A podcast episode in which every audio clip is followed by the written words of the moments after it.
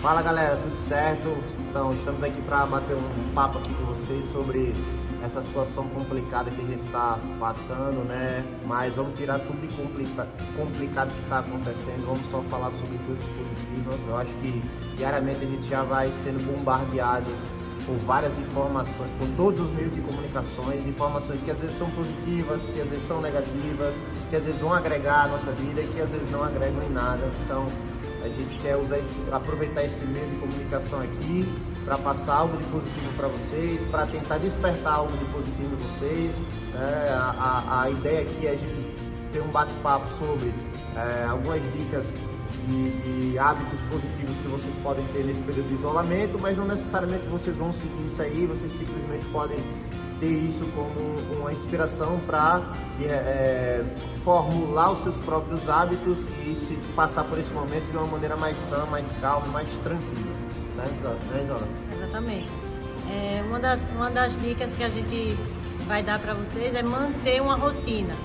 É, todo mundo mantinha uma rotina antes desse, desse, desse vírus aparecer e hoje em dia todo, muita gente não tem o que fazer em casa, né? Mudou então você estabelecer uma rotina para a sua vida dentro de casa vai te ajudar muito, porque vai te dar uma sensação de estabilidade. Né? Você acordar, você saber o que você tem que fazer, você manter aquela rotina diária dentro de casa vai, vai ajudar você a melhorar, vai, vai ajudar você a lidar melhor com esse, nesse período de isolamento.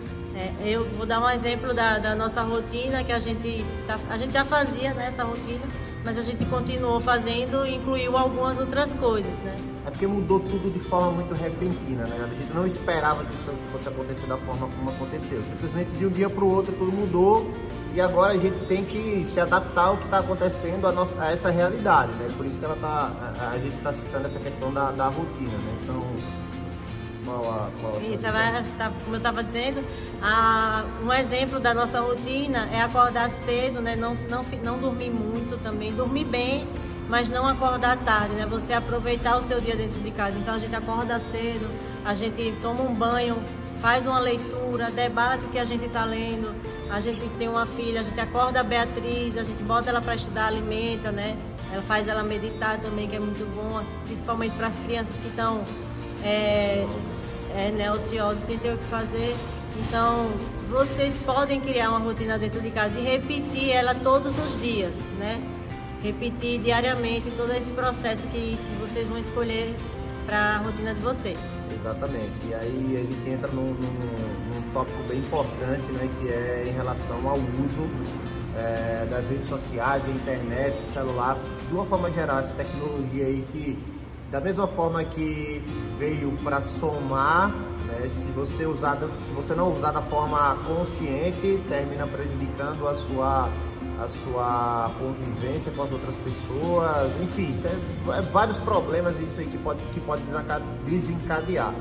Então a ideia desse, é, em relação a isso é diminuir o uso, né, tentar é, não necessariamente cortar, deixar de, de, de, usar o celular ou deixar de, de usar a internet, mas diminuir o uso para que você tenha mais tempo para fazer coisas que vão estimular o seu corpo e a sua mente de uma maneira positiva.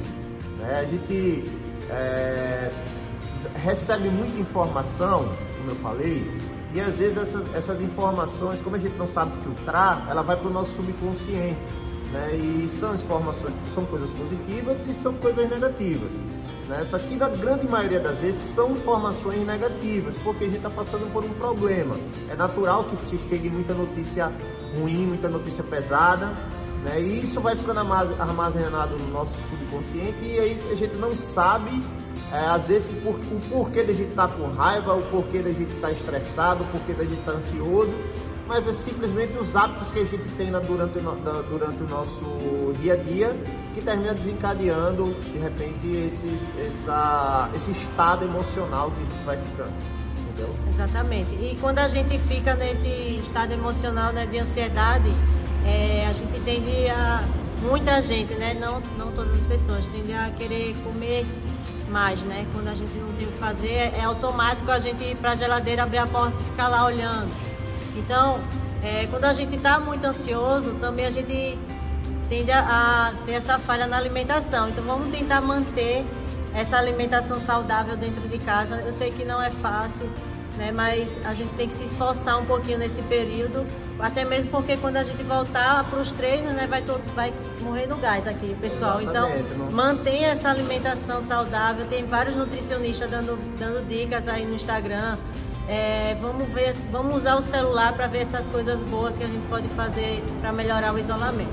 Exatamente, né? Nosso corpo é a nossa máquina, né? E se a gente coloca o combustível, o combustível errado para dentro, ele vai funcionar de, de forma errada. Então, se a gente quer 100% é, de rendimento no nosso, no- na nossa máquina, a gente tem que colocar o combustível correto. Então, galera, continuando, o próximo tópico é sobre meditação positiva. É, e a gente queria falar assim em relação à meditação, saindo daquele lá, aquele âmbito ali do de achar que é aquela prática budista que a pessoa tem que sentar ali, ficar é, respirando e tal, sem pensar em nada. Muito pelo contrário, nós vamos é, pensar na meditação positiva como algo que você vai é, buscar o seu autoconhecimento, né? saber quais são as atitudes que você toma para que isso traga emoções positivas no seu dia a dia. E dessa forma você consegue melhorar a sua convivência, né? já que você está em casa sem fazer nada, você é, melhora a su- a sua convivência com as pessoas que estão ao seu redor, né? você passa algo de positivo para essas pessoas e aí você, é, consequentemente, vive melhor e passa por essa situação de uma maneira mais sã, né? com a sua mente sã. João? Exatamente, né?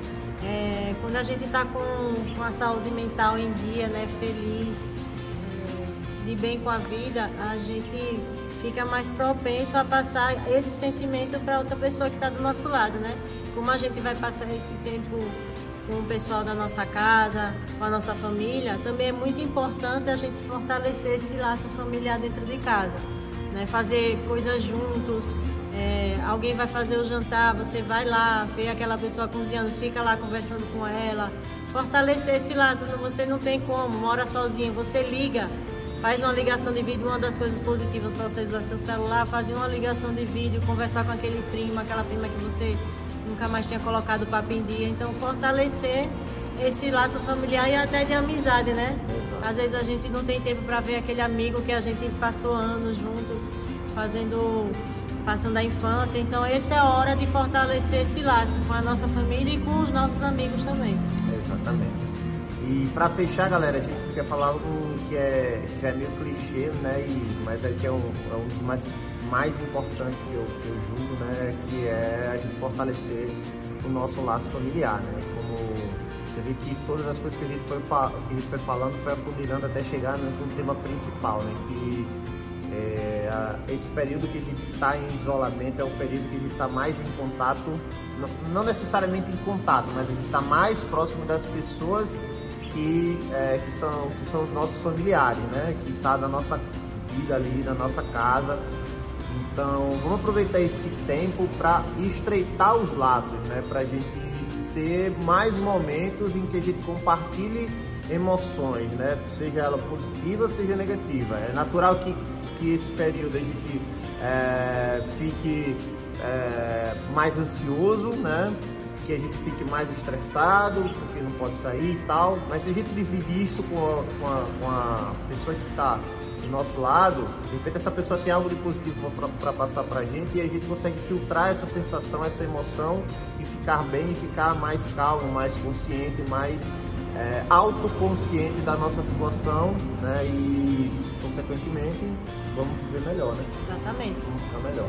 Esse foi nosso bate-papo. Agora a gente queria saber de vocês, né, que assistiram o vídeo, como é que vocês estão lidando com esse isolamento, se vocês têm algumas dicas.